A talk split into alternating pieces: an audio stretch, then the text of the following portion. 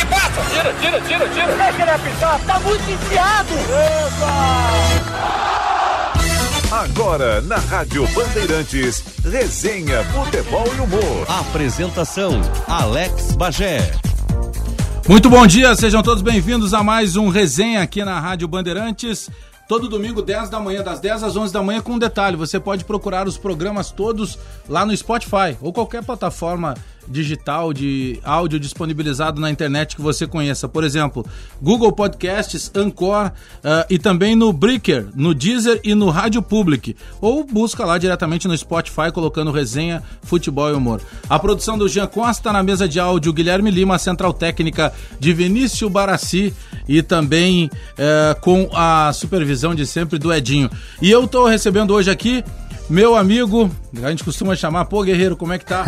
Argel Fux, tudo bem, Argel? Bom dia, obrigado pela presença aí. Bom dia, Alex. É um prazer muito grande estar participando do teu programa. E rever o amigo, né? Fazia tempo que a gente não, tempo que a gente não, não se encontrava. tava, tava difícil, a correria tava grande. Argel, foi um ano de, de disputa de Série A em que tu acaba pegando o CSA, que já era tido como aquele time. Não, virtualmente. está vindo virtualmente rebaixado. Isso. Começa o campeonato, o grande mérito seria não, não ser rebaixado. E aí tu acaba fazendo é, várias partidas em que não se apostava no teu time e que o teu time saiu ou com um bom resultado, por vezes até perdendo, mas jogando, merecendo um resultado melhor, Isso. e por grande parte jogos, vou te dar um exemplo muito prático, que foi a vitória sobre o Internacional, que inclusive acarretou na demissão do Odair Helma, num jogo em que se dizia o seguinte, poxa, o Internacional não pode perder para o CSA mesmo jogando fora, pois o CSA ganhou. E aí, ao apagar das luzes do Campeonato Brasileiro, é, de uma hora para outra a gente acaba sendo su surpreendido, sai o Argel do CSA, vai para o Ceará, mas a preocupação era a mesma, era livrar o Ceará do rebaixamento. Acabou dando certo, mérito também do teu trabalho, mas foi um ano de muito trabalho, muitas emoções, né? Muitas emoções, Alex. Foi bastante corrido e, e graças a Deus que a gente conseguiu. O objetivo era permanecer na Série A do Campeonato Brasileiro. E a gente sabe a dificuldade, né? Nós começamos lá em 15 de junho, quando a gente aceitou o desafio de ir para trabalhar no CSA. E como você falou, nós chegamos lá, pegamos um CSA virtualmente rebaixado, com apenas uma vitória, com três gols no campeonato, é, com um grupo já formado, é, já tinha... Porque três jogos mais. Nós tínhamos, eu cheguei acho que na 13 terceira, 14 quarta rodada, mais ou menos isso. Eu sei que foi que dia 15 de junho. Ah, sim, estamos falando do CSA. Claro. Isso, do CSA. Então, quando a gente chegou lá, a gente pegou uma situação, mas do jeito que a gente gosta, né? desafio. Foi isso em 2013 com, com o Criciúma, 2014 foi com, com o Figueirense, 2016 com o Vitória e agora 2019 com, com o Ceará. E quando a gente foi, foi convidado para ir trabalhar no CSA, eu particularmente gosto muito de trabalhar no Nordeste. Já trabalhamos lá em Campinense, América de Natal, Vitória da Bahia. Né? Trabalhamos algumas equipes lá e a gente, eu gosto de trabalhar porque eu gosto de calor. Eu acho que o futebol nordestino é um futebol apaixonante. As, Muita torcida. É, né? os torcedores são mais apaixonados, sabe? Eles têm um, um carinho diferente né, do, do que é aqui do, do, do restante do, do Brasil. E aí a gente chegou lá e se deparou com, com um desafio muito grande. Porque o time virtualmente rebaixado, você com, com um orçamento que já tinha sido gasto, é, com um grupo de jogadores é, muito inchado né, com jogadores que não tinham capacidade de estar jogando uma Série A do Campeonato Brasileiro. E aí, em cima disso, a estrutura de trabalho também ainda faltava, em algum, em algum momento. Né, nós, nós chegamos lá, nós não, nós não tínhamos campo ainda, o CT estava tava com problemas dos campos, nós estávamos treinando num outro campo, né, e nesse campo não, não era um campo ideal para a gente poder trabalhar. Mas mesmo assim a gente aceitou o desafio e sabia que ia ser difícil, e a gente também, por conhecer o futebol do Nordeste, é, a gente continuou com, com, com a nossa com a nossa diretriz de trabalho, fazer um, um planejamento uma, de uma recuperação dentro do campeonato e fazer uma reformulação do time. E a gente conseguiu, né? Liberamos alguns jogadores, contratamos cinco, seis jogadores. Esses jogadores deram um up na nossa equipe, deram uma qualidade maior. E aí melhoramos a capacidade física, principalmente, né? O time vinha com muitos problemas físicos. Conseguimos montar um time competitivo, né? Um time que se defendesse bem e saísse no contra-ataque numa transição muito rápida. Aí conseguimos achar uma, algumas posições, por exemplo, o Apodi era um lateral direito, nós colocamos ele na ponta esquerda. Livre, né? né? Então o CSA foi, de uma forma geral, fez um campeonato brasileiro muito Robin Hood. Como você falou, nós ganhamos do Internacional, acabou caindo o treinador do Internacional, ganhamos do Cruzeiro, acabou caindo o treinador do Cruzeiro, ganhamos do Fluminense no Rio, acabou caindo o treinador do, do, do Fluminense, ganhamos do Corinthians, acabou caindo o treinador do. Então nós estava meio Robin Hood, assim, né? Tirando dos ricos para dar para os pobres. É, então isso é gratificante porque valoriza o nosso trabalho.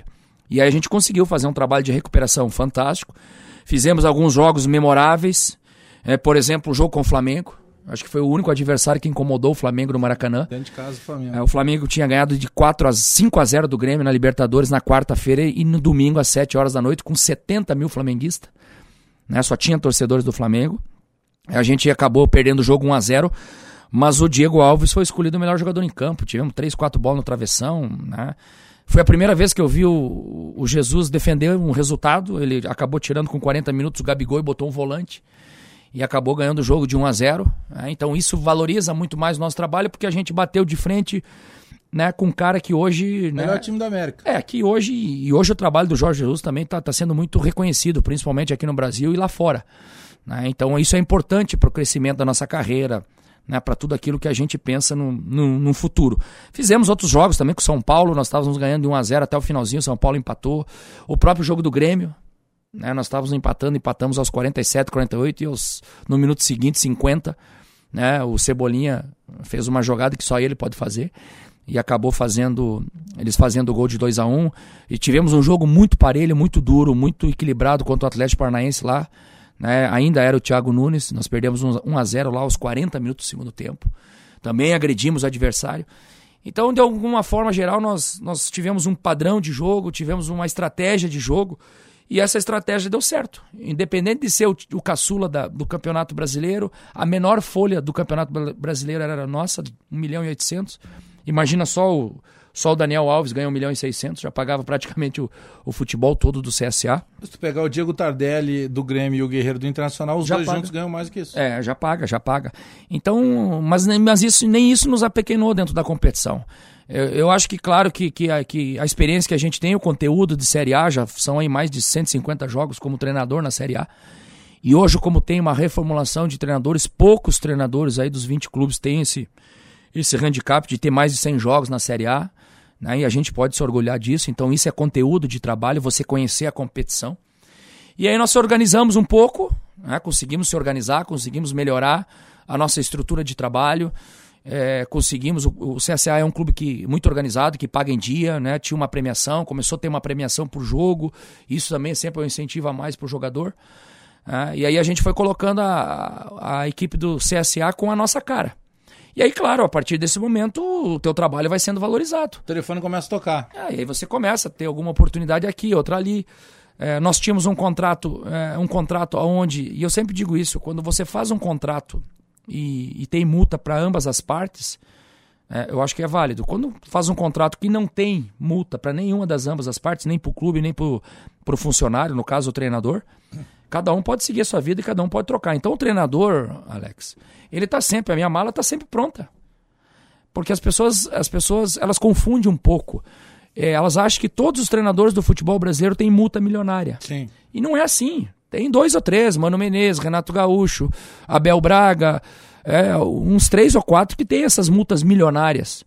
É, a grande maioria da Série A são treinadores que estão pela oportunidade, estão pelo resultado. Que por vezes recebe salário atrasado. Isso, e isso a gente. E eu, particularmente, também não me incomodo com isso. É, até porque esse é o sistema do futebol brasileiro e isso nunca vai mudar. Né? Não adianta você fazer contrato de dois anos se você não ter resultado. Né? Um time que nem Grêmio, Internacional, Palmeiras, Corinthians, Flamengo, São Paulo, se você pode ter um contrato de 10 anos, se você não mostrar resultado, em 3, 4 meses você vai cair. É, isso serve para qualquer treinador, em qualquer instância. Claro que um cara mais conhecido, eles dão aí 4, 5 jogos. O outro treinador é 3 a 4 jogos, mas não passa de 5. Essa é a média. Só para você ter uma ideia, os treinadores no futebol brasileiro, a média é de 3 a 4 meses de trabalho. Uhum. Então há uma rotatividade muito grande. É, então, a gente está acostumado com isso. Então, a, a, gente, a gente acredita muito no nosso trabalho. Né? Quando a gente faz um contrato, né, eu particularmente nunca boto multa. Né? Isso me dá o direito de eu sair a hora que eu quiser. E isso também dá direito do clube mandar embora a hora que quiser. Ma- Mas isso que a gente está conversando, Argel, é uma coisa que o futebol brasileiro precisa mudar, né? Não pode um clube daqui a pouco contratar três, quatro treinadores numa mesma temporada, porque ele vai cobrar de ti, treinador, que tu desenvolva um trabalho num período que a gente não Isso não consegue existe. fazer nada na vida. Isso não existe. Entendeu? Se te, se te entregarem um período de dois meses, três meses, poxa, tu não vai conseguir entregar nada. Porque dependendo da defasagem física, a propriamente técnica, clínica, daqui a pouco que tu recebeu de outro profissional, tu não consegue botar o teu trabalho em dois, três meses. Não, não. E por vezes é isso que se cobra de ti. É, não, você não consegue dar padrão para um time e uma, ou uma metodologia de trabalho em dois, três meses. Isso é impossível. Agora, a cobrança no futebol brasileiro é um im- imediatismo muito grande. Sim. Então, Ele te entrega um amador e te cobra um profissional. É, então, assim, ó, é, isso é muito fácil a gente falando aqui em, em projeto, e o Murici fala isso, ah, projeto, projeto é ganhar jogo do treinador. Essa é a grande verdade. E isso pode ser para o treinador conhecido, menos conhecido, o treinador top, né, o treinador que é a bola da vez. Isso faz parte do futebol. Isso é uma cultura que dificilmente vai mudar aqui. É, eu acho difícil. Né? Temos algumas exceções, por exemplo, o Renato está três anos no Grêmio. Sim. Isso, né, isso é uma coisa... Já começa a se falar por vezes, ah, mas já tá há três anos. É. Ao desgaste dos metais. Poxa, na Europa o cara fica 15 anos sem é, treinador. Eu não consigo entender. Então, imagina, o Renato ficou. tá três anos no Grêmio e ganhou seis títulos. O Poquetino ficou seis anos no Tottenham e não ganhou nada. Nada. E continuou no Tottenham. E agora foi embora. E, depois e se anos. considera que o trabalho dele foi fantástico. Isso. né? é, então, assim, ó, e a torcida só cresceu, e o clube só cresceu. né? Então, assim, ó, é, eu acho que deveria mudar isso. Mas isso parte muito dos dirigentes. E os dirigentes não têm esse estofo para aguentar a pressão da imprensa. Mas tu não acha que tem que ter um corte na carne também de alguns profissionais? Vou te dar alguns exemplos assim. Por, eh, vamos pegar uma associação que é criada de treinadores.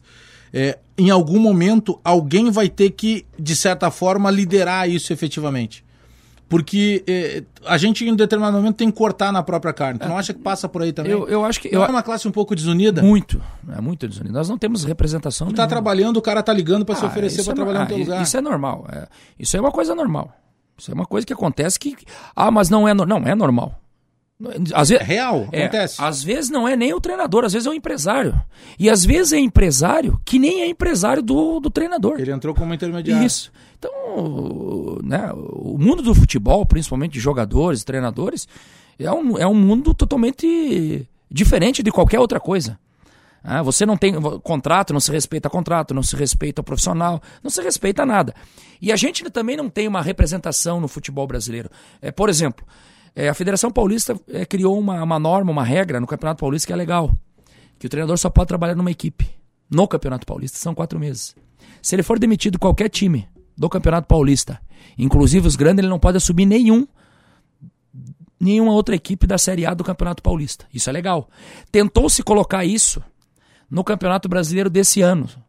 Quando foi feito lá o, o editorial, lá, né, no começo do, do Campeonato Brasileiro, com os presidentes dos clubes, de cada treinador trabalhar em dois clubes, no máximo dois clubes. Os presidentes não aceitaram. Os presidentes não aceitaram. No máximo, dois clubes. Imagina, você trabalhar num clube e poder sair só para um.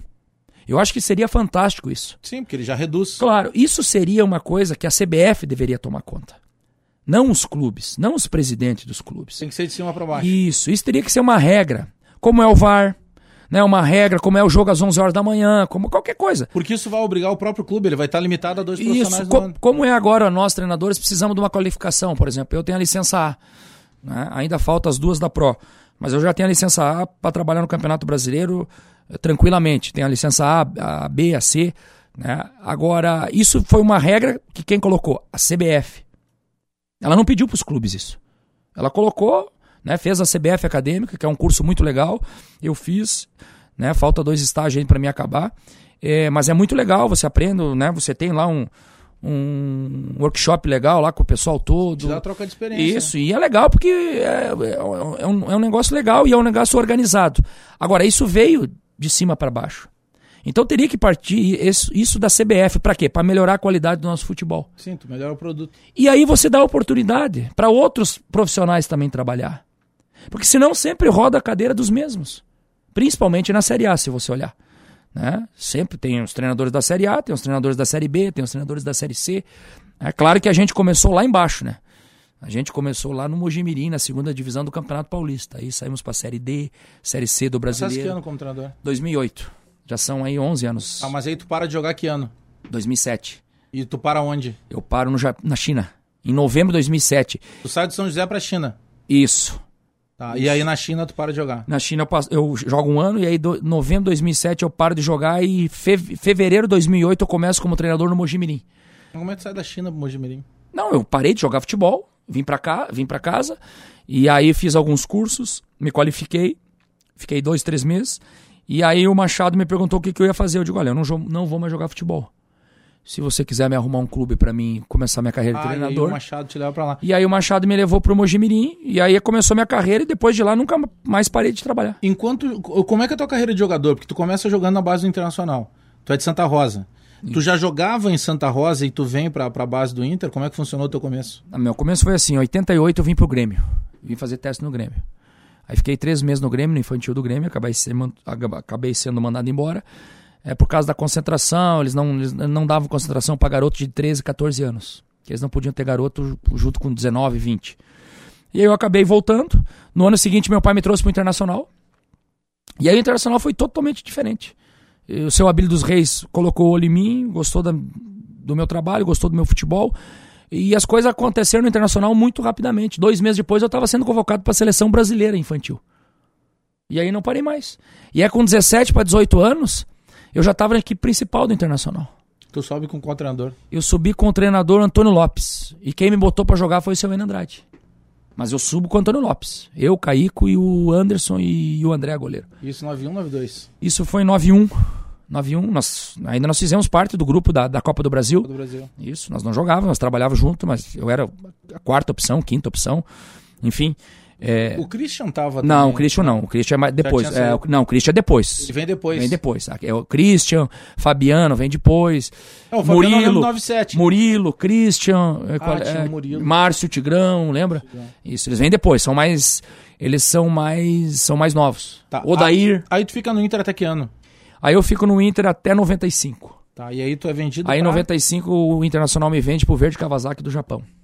Tá. Aí eu fico dois anos no Verde Kawasaki do Japão. Trabalhei um, um ano com o Leão, que foi um pedido do Leão para mim ir pro, pro futebol japonês. E a gente foi muito bem lá no primeiro ano, foi- fomos campeões. E eu fiz um grande campeonato. Aí em 98 o, o Leão assume o Santos, pede minha contratação, eu volto para o Brasil, o Santos me compra. Fico no Santos 98, 99, né, praticamente dois anos. O, Santos- o Verde te, contra- te comprou do Inter. Do Inter. E o Santos te compra do Verde. me compra do Verde. Daí o, o Santos me vende pro Porto. Aí eu vou pro Porto. Faço, um- nós fizemos um grande campeonato em 98. O Santos foi terceiro colocado. Pô, dava umas, umas comissão boa aí É, nessas foi, vendas, naquela, né? naquela altura era 15%. 15%, Nós, é, né? nós tínhamos. Nós tínhamos daí tu vai pro Porto. E aí eu vou pro Porto, fico um ano no Porto. Aí o Filipão me liga, Palmeiras, Parmalat. Volto pro Palmeiras, pra Parmalat, me comprado ano? em 2000.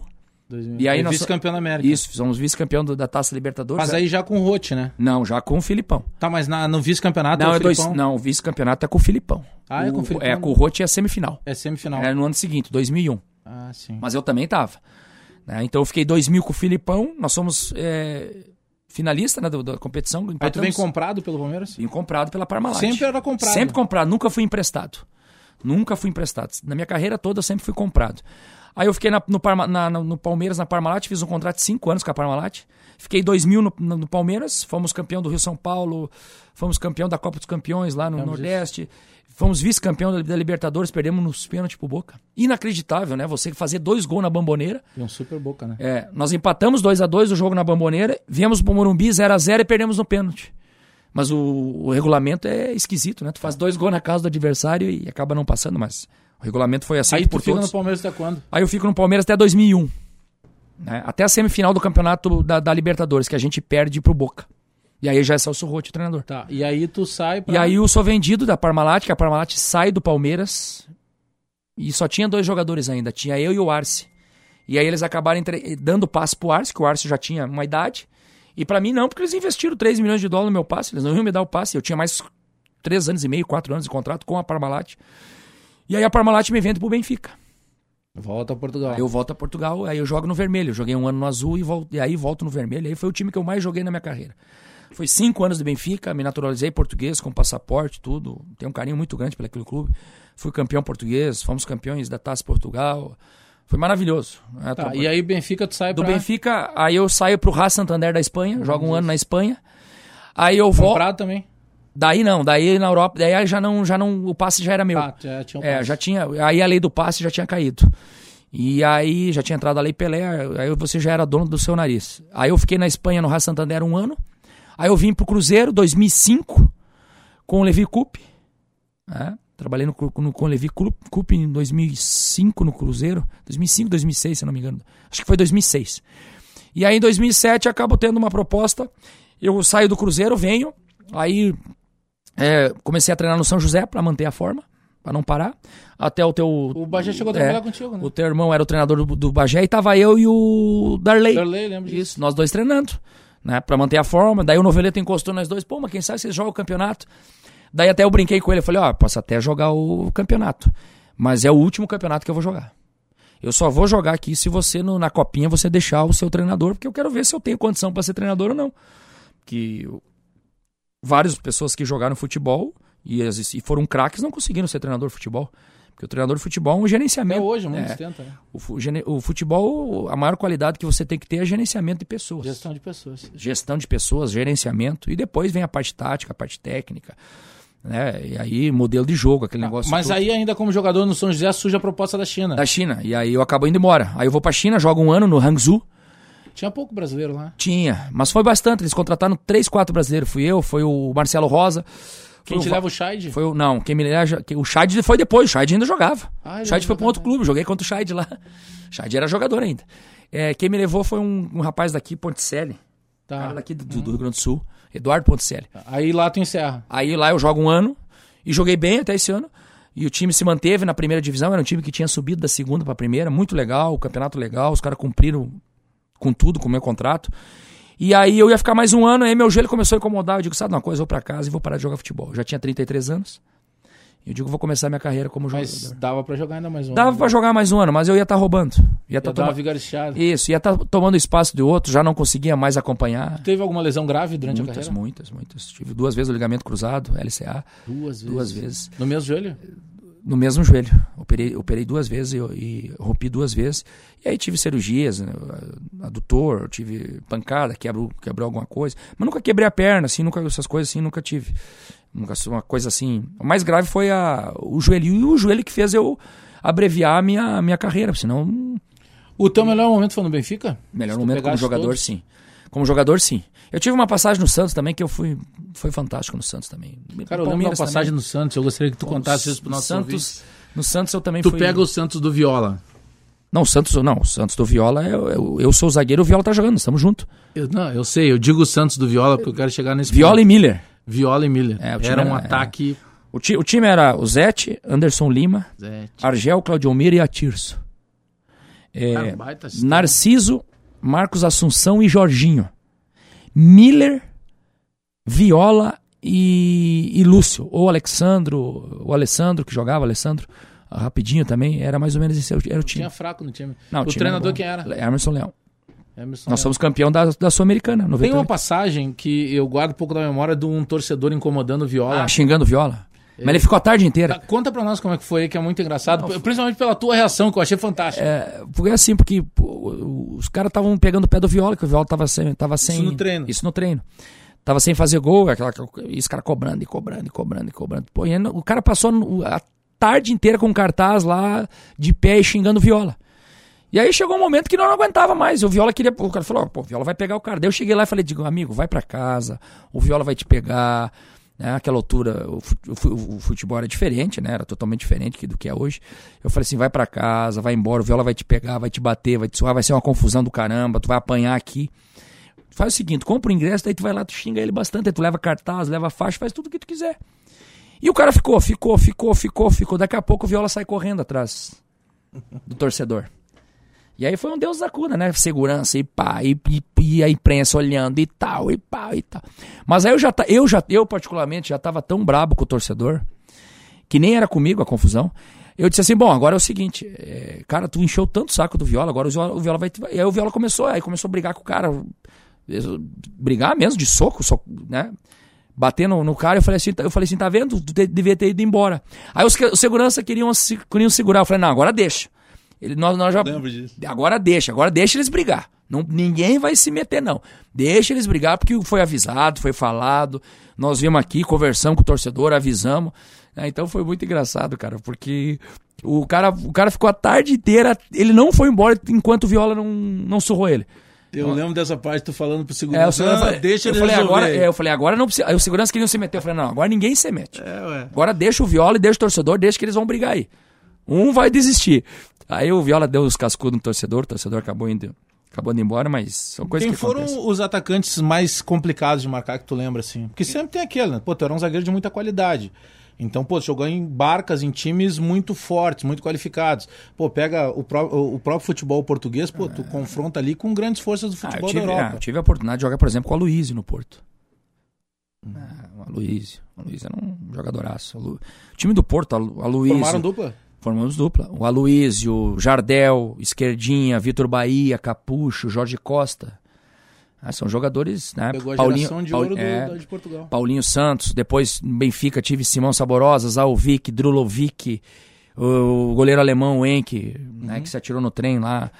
É, pegamos o Mick Fer, que, que acabou morrendo, que isso foi a- pior coisa que aconteceu no futebol, perder um companheiro jogando junto. Ah, era dessa É, época. o Mick acabou morrendo lá no jogo, né, teve uma, um mal súbito e acabou falecendo na partida, e eu estava jogando essa partida. É, então, nós tivemos assim a oportunidade de trabalhar com, com, com, com, com grandes jogadores, grandes atacantes, marcar grandes atacantes, porque a gente jogou Liga dos Campeões, Taça UEFA. Mas tinha um atacante que para mim foi um, dois caras assim que, que, eu- que, que, que me chamaram muita atenção pela força deles. Certo? Porque era assim, ó, era, era desproporcional. Era o Embomar, que jogou na seleção de Sim, Camarões, lembro. e o Jorge Oea, do Milan, Liberiano. liberiano. Pô, Ele foi o melhor do mundo, Foi, 93. Isso. Então, assim, cara, esse cara era. E eu- e nós jogamos. Forte, é, né? e nós jogamos. E, e o engraçado é que nós jogamos esse jogo, é, Porto e Milan. E o Jardel tava no banco, o Jardel entrou e fez três gols.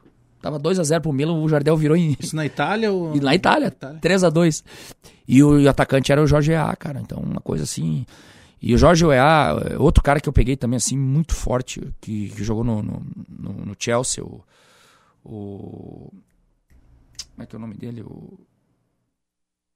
Que jogou no Chelsea, grandão, da, da- da- seleção africana também. Que depois jogou na- no Galatasaray. O Drogba? Drogba, isso. Na verdade, eu peguei o Drogba, nós pegamos o Drogba foi no Olympique de Marseille. Quando ele começou a jogar, ele começou a, a- a- voando? é, ele começou a ele começou a aparecer no futebol europeu foi pelo Olympique de Marseille. Né? Depois teve o Cessé, Sim. que também, putz, esse cara era um raio, meu. O cara era um raio muito forte. Dublador É isso. forte, o cara né? tinha uma tatuagem igual do Mike Tyson, assim, toda a cara tatuada. O cara doido, mas o cara jogava demais, né? Então assim, a gente, a gente tem a oportunidade de jogar contra grandes jogadores, né? Com Raul, Morientes, pegar aquele time do, do Real Madrid. Tem um jogo histórico que nós com o Porto, que fazia 20 anos que o Porto não ganhava do Real Madrid. E nós ganhamos do Real Madrid 2x1. É, Sávio, Morientes, Roberto Carlos, Fernando Hierro, Sidorf. Esse jogo Portugal ou Em Espanha? Portugal, no Estádio das Antas. Então tem alguns jogos assim memoráveis. O futebol europeu ele te dá essa bagagem de você jogar contra grandes jogadores, de você conhecer grandes treinadores. Trabalhei com grandes treinadores, né? Com Mourinho, com Trapattoni, com José Antônio Camacho, né? Com, com, com, com eh, Gesualdo Ferreira, com o engenheiro, com esse treinador da seleção brasileira, da seleção portuguesa, o Fernando, Fernando Santos, engenheiro. Monstro. É, esse cara que veio me comprar no Brasil. O Fernando Santos veio me comprar quando eu tava no Santos. Ele e o auxiliar vieram assistir uns 3, 4 jogos meus no Santos e pediram a minha contratação no Porto. Como é que a torcida reagiu lá quando tu joga no Porto e aí depois Ah, tu foi joga uma no guerra. Benfica? Foi uma guerra. Que é muito forte a É, foi uma lá, guerra. né? É que nem Grêmio Internacional, foi uma guerra. E então foi uma guerra. Quando eu, quando eu cheguei no, no Benfica, antes de jogar, eu já fui, já, já fui considerado ídolo. É, por ter saído do Porto, por ter ido depois de um ano e meio já pro Benfica. né? então há uma, uma rivalidade muito forte. É muito como o Grêmio Internacional. O Porto, o Porto é azul como o Grêmio e o Benfica é igual o Inter. É tudo vermelho. Argel, tu- em algum momento tu para, tu, tu tu- isso já deve ter acontecido na tua vida, mas, por exemplo, com o teu filho, que também joga bola, que é goleiro, é um cara muito grudado, a gente vê a relação que vocês têm muito próxima, ele tá sempre muito perto de ti, me lembro da época que tu trabalhava no Internacional, ele estava sempre grudado ali, a gente via, o, o- por vezes até o, o olhar de preocupação que ele olhava para ti na beira do campo, a gente acaba notando. É, como é que passa pra ti, pro cara que sai lá de baixo, que tenta a sorte no Grêmio, aí depois vai tentar no Inter, e cara, daqui a pouco tu jogou em campos aí que talvez tu nem imaginasse. Já parou pra pensar nisso? Não. Que nem a gente tá falando aqui, tu, tu dizendo, pô, aí a gente foi lá, ganhou do Milan lá na Itália. Pô, cara, isso é muito grande. É, nunca, assim, nunca, nunca me passou pela cabeça, porque as coisas foram acontecendo assim muito naturalmente. É, eu sempre trabalhei, sempre eh, nunca esqueci as minhas, as minhas origens, tanto que agora essa semana, quando você me ligou, eu estava em Santa Rosa. Sim. Fui a Santa Rosa, porque eu tenho meu pai e minha irmã lá no, no cemitério, tem minha mãe que está morando em Santa Rosa, tem alguns parentes que estão lá ainda. Então eu vou para lá, fico dois dias, pelo menos, uma vez por ano eu vou. Teu pai te viu jogar? Meu pai me viu jogar. Meu pai, meu pai foi o propulsor de tudo isso. Se não fosse ele, eu não teria sido jogador de futebol. Ele fez tudo. incentivava. Não, ele me incentivava, ele. Entendeu? Quando eu tinha 15 anos e falei, quando eu vim pro Grêmio e deu errado, eu vo- voltei, arrumei um trabalho em Santa Rosa. No outro ano ele fez eu pedir demissão do trabalho para me trazer pro Internacional. E eu disse que não ia, que não ia mais jogar futebol, ele queria me surrar. ele queria me bater. Então, louco era eu de não acreditar nele. Né? De eu- e ele falava assim: tu vai ser um grande jogador de futebol, tu vai jogar na Europa, tu vai jogar na seleção brasileira. Então ele profetizava tudo isso. E tudo isso aconteceu. Sabe? Tudo isso aconteceu. O meu pai me viu jogar no Internacional, no profissional, me viu ser capitão no Internacional, me viu jogar na seleção brasileira, ser capitão na seleção brasileira de novos, na seleção brasileira com, com, com o Parre, com o Zagallo. O Zagallo me convocou cinco vezes para a seleção brasileira. Né? Quase todas as vezes eu- era eu e o Darley que íamos. Né? Sempre o Darley do, do, do Grêmio e eu do Inter. É, e aí o meu pai acabou falecendo. Né? Eu já tinha perdido um irmão no acidente de carro. E as coisas aconteceram muito, muito rapidamente. Tinha assim. que idade na época do falecimento? O falecimento do meu pai tinha 18 anos. Eu já era profissional do Internacional. do. É, e da maneira que foi, meu pai foi assassinado. Então isso é um trauma maior. Já tinha perdido uma irmã com. com eu tinha 14 para 15 anos, acidente de carro. Pô, Aí tu Então eu me, tornei, é, eu me tornei chefe da família, cuidei da minha mãe e do meu irmão. E o meu irmão, eu trouxe ele, daí quando aconteceu esse negócio, meu pai trouxe eles para Porto Alegre. E aí eu acho que eu criei uma, uma, uma, uma, uma, uma, carapaça, assim, uma, uma, uma capa, uma casca maior. Porque aí eu era o chefe da família, eu tinha que cuidar da minha mãe e do irmão. E aí eu digo, bom, agora eu vou ser um pouquinho mais guerreiro, agora eu vou ser um pouquinho mais, mais vibrante, vou ser mais sanguíneo do que eu sou. Né? Porque a vida me fez assim. Né? A vida foi dura comigo, emocionalmente. E aí eu comecei a cada jogo, a cada treino, não interessa quem tava na frente, eu ia passar por cima. Era uma ia- final sempre. era uma final, eu ia, sabe, não queria saber que chorava a minha, que chorava a mãe dos caras e não a minha. Então eu comecei a, a criar minha personalidade de uma forma que, que eu tinha que combater, que eu tinha que, né, que era questão de sobrevivência. E era mesmo, porque era eu que ia cuidar do meu, do meu irmão. Tu, ali tu não tinha mais opção Não que tinha não fosse dar certo. Isso, então não tinha como. Eu falei, não, daqui- é daqui pra cima. E aí eu não olhei pra trás. Então eu, eu, eu, eu jogava lá no, no- estádio Santiago Bernabéu contra o Real Madrid e nem- não queria saber quem tava do outro lado. Se era o Raul, se era o... Mo- Impactava isso. Não, se era o Raul, se era o, o, o Morientes, se era o Roberto Carlos, eu falava assim, cara, esses caras aqui, se eles passar aqui, eu vou, eu vou dividir cada palmo de grama com eles e o pau vai cantar pra tudo que é lado. E eu não vou afinar pra eles, porque da onde eu vim, eu não tenho nada pra perder. Então eu não olhava pra trás. Então eu jogava com naturalidade. Eu jogava lá como se estivesse jogando em Santa Rosa, por exemplo, no Dínamo. Que era muito pesado, cara. Pô, É. tu imagina tu jogar contra um Real Madrid. É. Pô, sem contar a história dos clubes que Sim, tu jogou. claro. É, ganhando você, títulos. Você jogar uma final da Libertadores no, no estádio do Boca com 80 mil pessoas. Palmeiras e Boca foi a coisa mais linda, 2000. Ah, me arrepiou. Entendeu? Mas qu- quando moleque, eh, tu tinha esse ideal assim, pô, eu vou ser jogador de futebol. Tinha. É, depois, assim, não, eu quero ser jogador de futebol. Ah, tipo, primeiro tu tentou no Grêmio, depois tu tentou no Inter. Mas eh, em- eh, passava na tua cabeça, além da vontade, a certeza que isso ia acontecer. E mais, tu chegou a sonhar, disse, não, eu não quero só jogar no Inter, eu vou pra Europa. Não, não, não me passou na cabeça. É o meu pai que profetizava. Meu pai falava muito. E aí chegou. Vai fazer essa leitura Fazia toda. tu- leitura toda. Meu pai chegou ao tempo, chegou ao ponto, Alex, de, contra- de comprar um gravador, cara. Um gravadorzinho aqueles do, do cassete, Sim. aqueles portátil, né, que se usava muito antigamente, e fazia entrevista eu com 13, 14 Fantástico anos. isso. E ele perguntar pra mim, e eu digo, pá, mas por que isso, pai? Ele falou, porque daqui a pouco Ele te preparou. isso, ele falou assim: daqui a pouco tu vai ter que dar entrevista, tu vai ter que saber falar, vai ter que saber conversar, vai ter que, né? As câmeras vão estar em cima de você, tu não vai poder ficar nervoso, o microfone vai estar. Então, meu pai, sabe? E eu cheguei um momento que eu disse assim: bom, cara, se o meu pai tá acreditando tanto Sim, em mim, precisava acreditar também. cara, eu também vou acreditar.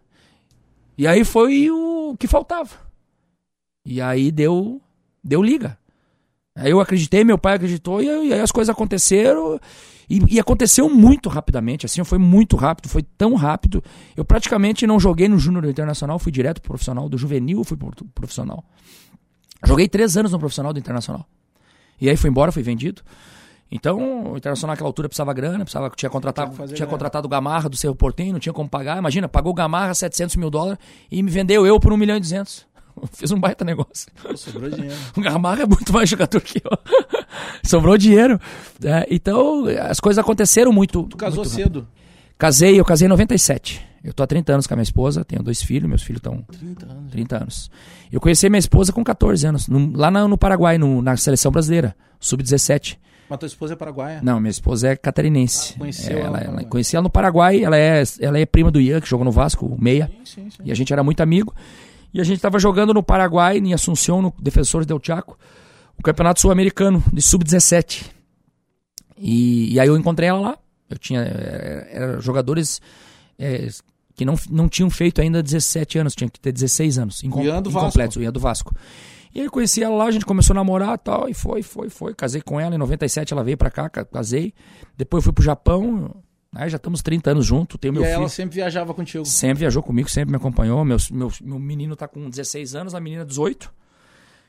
Na- O meu irmão já tá com 36 anos, trigêmeos. Teu, teu irmão tinha 6 anos quando tu casou. Isso, e aí o meu, o meu irmão, cuidei dele, formei ele, né? Meu irmão é médico, Mas cardiologista. aí quando tu casa, tu tá jogando onde? Tava jogando quando, eu, onde? ca- quando eu casei, eu tava jogando no Japão. Eu, eu te pergunto isso porque, pô, tu imagina toda a tua história praticamente de jogador, a tua esposa teve lado a lado. Aí ela viaja um mundo contigo e aí, graças ao teu trabalho e, e a competência da, da maneira que tu administrou a tua carreira, pô, vocês criam uma situação confortável pra poder ver. Com certeza. E aí, quando tu pode daqui a pouco viajar pra qualquer lugar do mundo com ela, aí tu inventa Eu que tem que ser treinador de novo. Isso foi engraçado, que dia que eu falei pra ela que eu ia ser treinador, ela ficou doida. Ela falou, não é possível. Eu falei, vou, eu tenho que tirar isso da minha cabeça. Se eu tenho dom pra ser isso, porque isso é um dom também. Sim, tu decidiu que tu queria ser isso, treinador. é uma coisa, querer é poder, é. Mas você precisa ter o dom. Tem que ter bom. Tem que ter, tem, Porque tem que ter não o, adianta só você ter jogado. o conteúdo. Isso, você tem que ter gerenciamento de pessoas, você tem que ser um líder nato, você tem que né, administrar pessoas, é muito mais difícil. né? Então, o futebol é complicado, você precisa ter conteúdo, você ter experiência, maturidade, ter jogado, ter trabalhado, ter se aperfeiçoado, né, ter criado várias coisas. E, e aí eu acabei começando a minha carreira em 2008 no Mojimirim e não parei mais. Hoje é 2020 e eu nunca mais parei. Claro, você para dois meses, três meses, mas a minha esposa não me acompanha, mas Ah, isso que eu ia te perguntar. Agora ela já não te acompanha. já não me acompanha tanto. porque por causa dos meninos estão na escola, Sim. os dois estudam, os dois estão A base é Porto Alegre. Minha base é Porto Alegre, né? Mas eu tô em Florianópolis, eu tenho apartamento, São Paulo tem apartamento. Então tu tem que ficar aqui, porque às vezes. E aí a gente se encontra, às vezes estão em São Paulo, daí fica mais perto. Porque São Paulo é, é, é muito no centro de tudo, né? Então eu, eu tenho. do Brasil, é, é, eu, tenho né? eu tenho um apartamento lá e lá é também um, é um lugar estratégico, porque pra mim ali eu, eu, vou, eu venho jogar em Campeonato Brasileiro, eu fico ali, daí a minha esposa vai pra lá, meus filhos vão pra Sim, lá. fica mais fácil. Mas a gente não fica mais de 10 dias sem se ver. A minha mulher vai, ou ela vai pro Nordeste, ou ela vem. Por exemplo, agora eu tô em Fortaleza. Ela vai a Fortaleza, Maceió, ela adorou Maceió, ela também gosta muito do Nordeste, adorou a Bahia. Ela gosta de futebol? Ela não, ela sofre bastante, ela não assiste jogo, não vai no estádio, não assiste partida que eu tô Não fazendo. discute lance contigo? Não discute, não dá nada. Tá? Ela só sabe que a bola é redonda. Isso ela sabe. Mas ela não se mete porque ela fala assim: ah, eu não vou, é um desgaste muito grande. O meu filho sofre um pouco mais, a minha filha sofre. É, é uma norma- família sofre muito com isso, né? é, é, minha mãe. ela é atingida é, o tempo inteiro, É, né? minha mãe. A minha família é bem dividida, metade é gremista, metade é colorado. Sofreram mais quando eu, fui, quando eu trabalhei no Inter. É, foram 11 meses aí do Internacional e aí Sem a exposição maior, né? e é uma exposição maior, e aí teu, teus filhos sofrem bullying na escola, aquele negócio todo, papapá, né? Daí vem o, o professor se arria porque é gremista, aí vem o outro que é. Ah, é Sim, o colega fala, o porteiro do prédio isso, fala. é, né? tal, entendeu? Tem o, Abastecer o teu carro. tem o bônus e tem o ônus. O frentista É. vem e dá uma Isso, tem o bônus tem o ônus. Mas eu, particularmente, fiquei 11 meses aqui e nunca tive problema. Eu sempre fazia as mesmas coisas, Alex.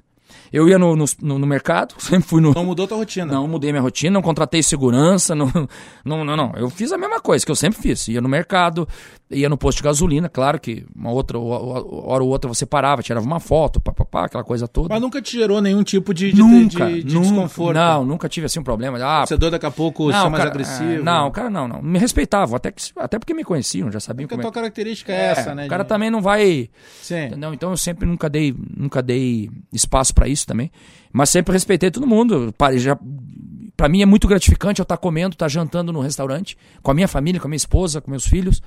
E eu ter que parar de comer e levantar e tirar uma foto. É um reconhecimento ao Pra mim isso é um espetáculo. Eu não sinto, né? Tem, tem pessoas que ah, que ah, minha, tô jantando, não, não, peraí, eu paro de jantar com o maior prazer, levanto, tiro a foto. Ah, mas a comida, a comida se esquentar, se esfriar, eu peço outra, alguma coisa desse tipo. Mas eu acho que isso é um reconhecimento do trabalho. E a gente que que que, que, que luta, né? Às vezes, né? Você luta tanto pra ser conhecido, pra ser reconhecido o teu trabalho, ser reconhecido profissionalmente. Depois tu vai te e aí incomodar. depois tu vai se incomodar com isso. O, o, o internacional acontece na tua vida pra, como treinador no momento certo? Já parou pra pensar nisso? Eu não parei, cara. Porque eu, Porque eu lembro de uma época em que se cogitou o teu nome bem antes da tua vinda. né? Bem antes se cogitou a possibilidade que tu fosse técnico do Internacional. Se falava muito nisso. E aí depois ela acaba acontecendo em 2015. É, tu nunca parou pra pensar assim, pô, será que chegou no momento certo? Não, porque eu acho que o trabalho foi fantástico no Internacional. Eu acho que eu não sei se eu conseguiria repetir o trabalho. Nós estamos em 2020. Os últimos títulos foi com, com nós. Campeão gaúcho e campeão da Recopa Gaúcha. E eu até brinco isso. Ah, campeão da Recopa Gaúcha é título, é muito título. O Renato deu volta Os olímpica. caras brincam muito com isso contigo. Não, os caras brincam. Na época que eu falei que, que a- quando a gente ganhou a Recopa Gaúcha, uma parte da imprensa disse assim: ah, a Recopa Gaúcha não é, não é título. O Renato ganhou a Recopa Gaúcha. Que era a taça da maçã, Isso, lembra?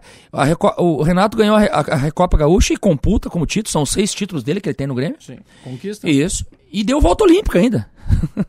né? Então o Argel não pode computar o título. Então, é, Ah. são, então são títulos, sim. Quem te conhece, Agel, é, São, sabe... são títulos, né? Importante. 2016 foi a- o campeonato, a Recopa Gaúcha e o, Ep, e o Hepta. É, tá Campeonato Gaúcho. Gaúcho. É, quem te conhece sabe que tu é um cara sincero. Entendeu? Direto. Veio Até demais, direto. até demais. Aí que eu quero chegar. Até demais. Sou E- sincero, até demais. É, e muitas vezes eu, eu, eu comento isso, sabe? Quando alguma pessoa diz, ah, porque o Argel. Cara, o Argel é um cara que diz o que ele pensa. Sabe? Ele não fica lá fazendo floreio e tal. Uhum. Não.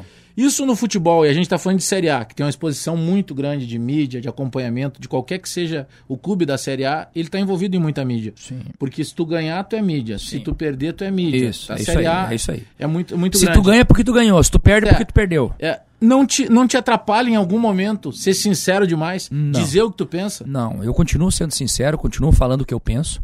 Respeito todas as interpretações de todo mundo, faz parte. Alguns vão, vão achar. Conta, a interpretação al- muda al- tudo. Alguns vão achar legal, outros não vão achar legal. Mas o interesse é o que eu penso. É a minha diretriz de trabalho, o que eu vou fazer. Por exemplo, esse caso de a gente sair do CSA pro Ceará, faltando três jogos, muita gente falou antiético, antiprofissional. E, e aí eu já não consigo entender. Largou o clube. Largou o clube, é, tá saindo, é não sei o quê. Então eu não consigo entender qual é que é o profissional, qual é o antiético. A partir do momento que você tem um contrato, que você tá livre para sair. E eu sou um profissional de futebol. Eu não sou torcedor. Eu sou profissional, vivo do futebol. Sou profissional de futebol profissional. Me preparei para isso. Tenho 11 anos de carreira. São quatro títulos estaduais, né? Três, aliás, três títulos estaduais em estados diferentes. né? Então a gente se preparou para isso. A partir do momento que vem uma proposta melhor, e era a terceira proposta do Ceará que eles vieram. Uma proposta melhor, uma condição melhor, uma estrutura melhor, um contrato mais seguro, né? um contrato com multa, né? um, um- patamar diferente. né? Isso é um desejo meu profissional. Isso qualquer profissional pode, pode trocar. É uma condição de trabalho melhor. Então, eu- o que eu acho aqui no Brasil, o, o- o Alex, é que existe uma mesquiaria muito grande. É. Isso é mesquiaria. Porque todo mundo é profissional. Se você vir uma rádio diferente e te fazer uma proposta do outro mundo, tu vai ir, cara. Né? Tem pro- Eu saí da outra emissora e vim pra Bandeirantes porque eu tive uma proposta melhor. Então, então, é- então isso, isso vale. Eu nunca chorei e fui chorar pra imprensa. E é aí que eu quero que as pessoas entendam e interpretam. E botam um pouquinho a mão na cabeça antes de falar de, de, de antiética, eh, de, de, de, de, eh, mau profissionalismo. Sim. né? Eu já fui cansado de mandar embora como treinador no banheiro de avião, no banheiro do, do aeroporto, no, banhe- no do ônibus, de madrugada, por mensagem. E eu nunca fui reclamar pra imprensa, eu fui chorar. Oh, me mandaram embora. Não, porque isso é o sistema do futebol brasileiro. Então já sei que é assim. Então já me contrataram de madrugada e já me mandaram embora por mensagem. Me, me- me- a- já, me já me mandaram embora antes de um jogo de uma final do campeonato. E eu nunca fui reclamar para a imprensa. Então minha, a- as minhas malas estão sempre prontas. Eu sou profissional do futebol. Eu sei que futebol vive de resultado. É, nós, vamos ter que, nós temos que ganhar tudo, e essa é a verdade. É, Nós vamos começar o trabalho agora, dia 6 de janeiro, lá no Ceará. Nós temos que ganhar tudo. Nós temos que ganhar o Campeonato Estadual, temos que ganhar a Copa do Nordeste, temos que fazer um bom brasileiro, temos que buscar eh, várias coisas. Por quê? Porque você é cobrado todo dia. E é isso que me alimenta. É isso que me dá motivação para trabalhar. Então as pessoas têm que entender. Pô, já fui mandado embora quantas vezes e nunca fui chorar na imprensa. Aí agora, aí a hora que eu tenho uma proposta legal, né, profissionalmente uma coisa melhor, né, que foi o que aconteceu em 2015 com o Internacional. Eu estava um ano e meio no Figueirense. Né?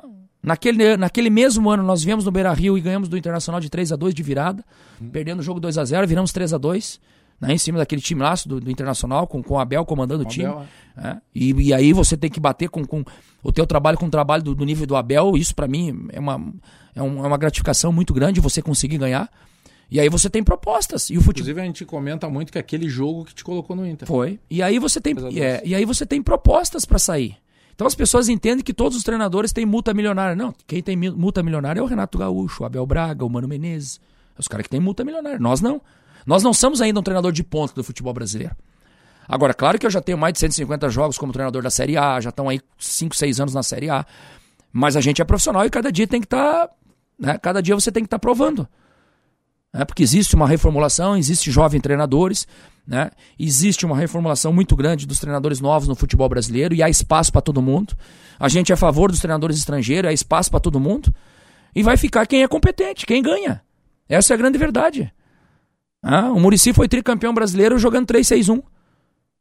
Com três zagueiros, seis no meio campo, um na frente. E foi três vezes campeão brasileiro com São Paulo. Então é o trabalho dele, é, é, é o- é o, é o resultado do final do trabalho. Ah, então o futebol tem que ser cobrado dessa forma. Então o, o profissional, no caso, eu tenho direito de escolher onde é que eu vou trabalhar. É, como quando você tem um contrato que não existe multa nem para um lado nem para o outro, né? nem o patrão quer a multa nem você quer a multa. Então cada um faz o seu trabalho profissionalmente e cada um né, podia muito bem o CSA chegar e dizer assim, olha, Argel, é, o time caiu e nós vamos trocar e vamos trazer outro. Podia. Teu contrato com o Ceará é inicial é de quanto? É de Até, do 2020. Até 2020, um ano? ano. Até final do ano. Até final do ano. Até final Então tu ano. faz todas as competições. Eu faço todas as competições, agora tem uma, tem uma multa de contrato, aquela coisa toda. Agora fizemos uma coisa né, preto e no branco. Uma coisa como se deve ser. E seguro pros dois lados. Isso. Como foi quando eu vim pro Internacional? Não tinha como eu não vir pro Internacional, Alex. Era um sonho meu trabalhar no Internacional. Chamada do clube Sim, grande. e, e- e você, e você ser convidado pelo Internacional, o clube do meu coração, um clube que, que eu dormi cinco anos embaixo da arquibancada, é, que era um, um Internacional totalmente diferente quando eu joguei do que era quando eu cheguei como treinador. É, então, pra mim, era um desafio muito grande. E as pessoas esquecem um pouco isso. Nós chegamos em 2015, nós pegamos o Internacional em 12 segundo. 12 segundo colocado depois de 5 a 0 Sim, Acho que nunca Grenal. mais. Depois do Grenal, nunca mais vai tomar 5 no Grenal. Acho difícil. É, acho muito difícil. O Internacional tomar 5 de novo no Grenal. É impossível. Entendeu? Então, a gente chegou, pegou o vestiário todo quebrado, os caras tudo. agrega um, agrega outro. Saímos de décimo segundo, que essa foi a posição que nos entregaram o Internacional quando nós chegamos. E fizemos o, o segundo turno todo do Campeonato Brasileiro. E ficamos a um ponto da Libertadores, ficamos em quinto. Demos azar até nisso. Que no ano seguinte classificava é, seis para Libertadores. Sim, aumentou as duas Aumentou as vagas duas da pré. vagas. Até isso nós demos azar. Senão nós podíamos ter ido para Libertadores. Nós ficamos um ponto atrás do, do, do São Paulo. 2016 tu chega a liderar. Em 2016, nós fizemos um- uma reformulação no clube. é, liberamos Li- Lisandro Lopes, que eu gostaria de ter ficado, mas não, não tinha condição. Lisandro queria, o Litia queria voltar para Argentina. O Rafael Moura foi embora. O, o, o Dida, o próprio Juan, né? Colocamos os jogadores da base, o William, né? Colocamos o Arthur, Andrigo, Ailon, né? Colocamos os, os garotos para jogar, o Sacha. né? Começamos a colocar os garotos, botamos o Alisson, o Alisson de capitão. O D'Alessandro acabou indo pro, pro River, né? Foi um desejo do Ali ir pro, pro River. O tempo que o D'Alessandro teve comigo foi fantástico, né? Eu tenho um- uma amizade, um carinho muito grande. Até hoje a gente conversa, toma um vinho junto. E ele é um cara muito correto, muito sério. E ele tem uma coisa que eu, que eu tenho, que ele gosta de ganhar. Ele não gosta de perder. E isso é a melhor coisa que tem no futebol, tu quer ganhar. E eu quero ganhar uma, quero ganhar duas, quero ganhar três, quero ganhar todas. E ele também tem isso. Então a gente se deu muito bem no clube, foi um cara, foi meu capitão, foi um cara meu de confiança. E aí a gente ficou ali, começamos o ano, né? Fizemos a Recopa Gaúcha, que foi até a despedida do Dali, ganhamos. Né? O D'Alessandro foi, foi a despedida dele com um título. É, depois começamos o Campeonato Gaúcho, perdemos uma partida no Campeonato Gaúcho por Veranópolis, em casa, 2 a 1 E fomos campeão praticamente invicto. É, e, e aí começamos o Campeonato Brasileiro, fomos cinco rodadas líder do Campeonato Brasileiro. É, e aí tivemos lesões, machucou Danilo, aí o Alisson já tinha ido embora, machucou Danilo, machucou Paulão, machucou uns 4, 5, aí nós começamos a perder um pouquinho de qualidade do nosso time. Nosso time começou a patinar, o último grande jogo foi contra o Atlético Mineiro, que nós jogamos em casa, aqui lembra? O Atlético Mineiro estava sete jogos sem ganhar, nós ganhamos 2 a 0 O Anderson gastou a bola esse jogo. O Anderson fez jogou muito nessa partida. E a gente ganhou esse jogo, era líder. Ganhamos do São Paulo no Morumbi, ganhamos do Santos na Vila, que fazia não sei quantos anos. Né? Só, só nós e o Abel tinha, tinha, tinha ganho na, na Vila com, com, no Campeonato Brasileiro. E aí a gente fez um campeonato, fez um, um, um começo de campeonato muito bom. A gente sabia que aquela, que aquela primeira colocação era fictícia. Sim, era é, momento. Né? Era momento. E a hora que a gente, que o campeonato ia funilar, que a gente ia, ia começar a ter lesão, perder suspensão, a nossa qualidade ia cair, caiu. E aí nós acabamos perdendo quatro jogos seguidos. Foram quatro derrotas seguidas. E aí nem o Mourinho aguenta no, no Internacional do tamanho do Internacional. Sim, mas quando tu perde o segundo jogo seguido e tu vai para um terceiro, tu já começa a pensar nessa possibilidade? Ah, claro. Tipo, olha, se eu tomar o terceiro, sim, eu vou para marca do pênalti. Sim, sim, sim. Aí sim. tu perde o terceiro no é. quarto jogo. Não, mas tu... é, é questão de tempo. Mas isso qualquer treinador pensa. Num time do tamanho do Internacional, tamanho do Grêmio, do Palmeiras, do Corinthians, o Mano Menezes ficou cinco jogos sem perder. É, cinco jogos sem ganhar, saiu. Isso pode ser até o Mourinho aqui. Quero, o Jorge Jesus perde cinco com o Flamengo para ver. Tem algumas coisas do futebol que a gente usa como clichê, né? Como meio que lenda, assim. Eu ouço muito de amigos, principalmente amigos colorados, o seguinte: se o Argel ficasse em 2016, o Inter não teria caído. A gente não tem como saber isso, que não aconteceu. Sim. Mas isso é um ponto positivo para ti. Sim, mas eu não. As pessoas dizem isso. É... Assim, a... Outra coisa que a gente diz: o Inter não tinha time para ser rebaixado. Não, não, não, não, não. O Cruzeiro não tinha não, sido também. Não, mas assim, ó, veja bem, é... eu não tenho dúvida nenhuma disso. Até porque se, se tem... fica, não cai. Até porque se tem alguém que entende de, de salvar do rebaixamento no Campeonato Brasileiro da Série A, esse profissional somos nós. 2013 foi o Criciúma, 2014 o Figueirense, 2016 o Vitória e agora 2019 o Ceará. Então a gente conhece esse momento e você tem que saber conhecer isso. Porque é uma pressão muito grande você estar tá jogando dentro da zona do rebaixamento toda a rodada. E time grande não está acostumado com isso. O time grande está acostumado a disputar títulos. Então eu não tenho dúvida nenhuma. Né? Que se a gente não tivesse saído, e quando nós saímos, o Internacional estava em nono colocado. Nono. O Internacional não estava na zona de rebaixamento. Tinha 12 rodadas. Podia se montar um time. Se contratou mais três treinadores depois de mim. Se contratou diretor de futebol. Se terceirizou o futebol. Chegou a SWAT colorada. Você lembra disso? É. Então eu não tenho dúvida, não era time para cair. Mas quando eu fui pro Vitória da Bahia, contratado no domingo, e a minha estreia foi no Beira Rio na quinta-feira. No Beira Rio. E eu entrei no Beira Rio para jogar contra o Internacional. E já perdi, já ganhei do Internacional várias vezes, já perdi, já ganhei do Grêmio várias vezes. Com time pequeno, com time grande, várias vezes. É, e isso, é, isso faz parte da gente, a gente sabe separar porque a gente é profissional. É, é, quando a gente entrou naquele jogo e nós ganhamos o jogo 1 a 0 um gol do Canu, e acabou o jogo, tinha umas 35 mil pessoas no estádio, mais ou menos. Eu tive a nítida impressão que o Inter tinha caído ali. Porque eu conhecia aquele time, aqueles jogadores. Eu falei, eles não vão conseguir levantar. Porque a pressão vai pegar muito forte. Já era, já era o Celso Rotti, o Falcão, imagina, ficou cinco jogos. Mas que gosto teve para ti esse jogo? Cara, pra mim, pra mim teve um. Porque tu tá querendo ou não, tu dá uma resposta. Não, cara. Assim, eu tô assumindo outro time, é... É, me tiraram daqui, eu chego e ganho deles dentro da, da casa deles. Olha, a resposta que. E ali tu era é, vitória. É, a, a, resposta que eu, a resposta que eu queria dar era ganhar o jogo. Primeiro que eu saí da zona do rebaixamento. E colocamos o Internacional na zona do rebaixamento. Nesse jogo, o Internacional entra na zona Sim, do rebaixamento. Trocou de posição. Trocamos de posição. Então eu queria mostrar o meu trabalho. É, porque como tem pessoas que, diz, que dizem e diziam que a gente não cairia se a gente tivesse no Internacional, também tem pessoas que dizem que a gente é o grande culpado do Internacional ter caído. Também, também. Eu acho que eu sou culpado. Eu, o Falcão, o Celso Rotti, né? O Fernando O- Carvalho. O, Fernan- o Fernando Carvalho, né? A Suate Colorada, o Ibsi Pinheiro, o Chumbinho, o Vitório Pífero, Todo mundo que passou. né? O Lisca. né? Ah, mas passou três jogos, interessa? Também tem responsabilidade. né? Então, eh, eu queria dar uma resposta para mostrar o meu trabalho. Né? Porque o time do Internacional eh, não era time para cair. Não era time para cair. Só que isso vai virando uma bola de neve. Ou você acha que o time do Cruzeiro era para cair? É, não a era. mesma coisa. Só que um time grande cai lá embaixo, ele começa a rodar e começa a rodar e começa a rodar.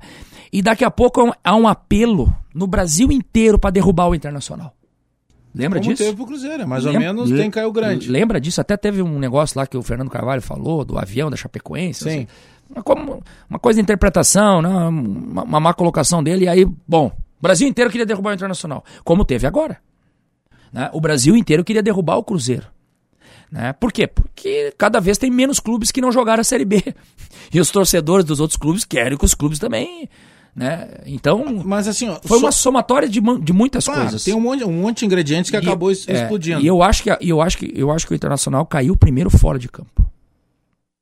Tá, mas é isso que eu ia te perguntar. É, naquele momento, tá? Cê- é, em algum momento. Como o Cruzeiro também caiu fora de campo primeiro. Aí que eu quero chegar. Em algum momento, esse fora de campo, tu sentia que ele estava afetando o vestiário? Não, na minha época não. Porque na minha época nós só tava vivendo alegria. Eu pego o time em décimo segundo e fico em quinto. Sim, o teu problema foi a sequência dos quatro Isso. jogos. Aí eu pego o time, no começo nós fomos, nós fomos pra Florida Cup, fizemos a pré-temporada, voltamos, somos campeão gaúcho, quase invicto.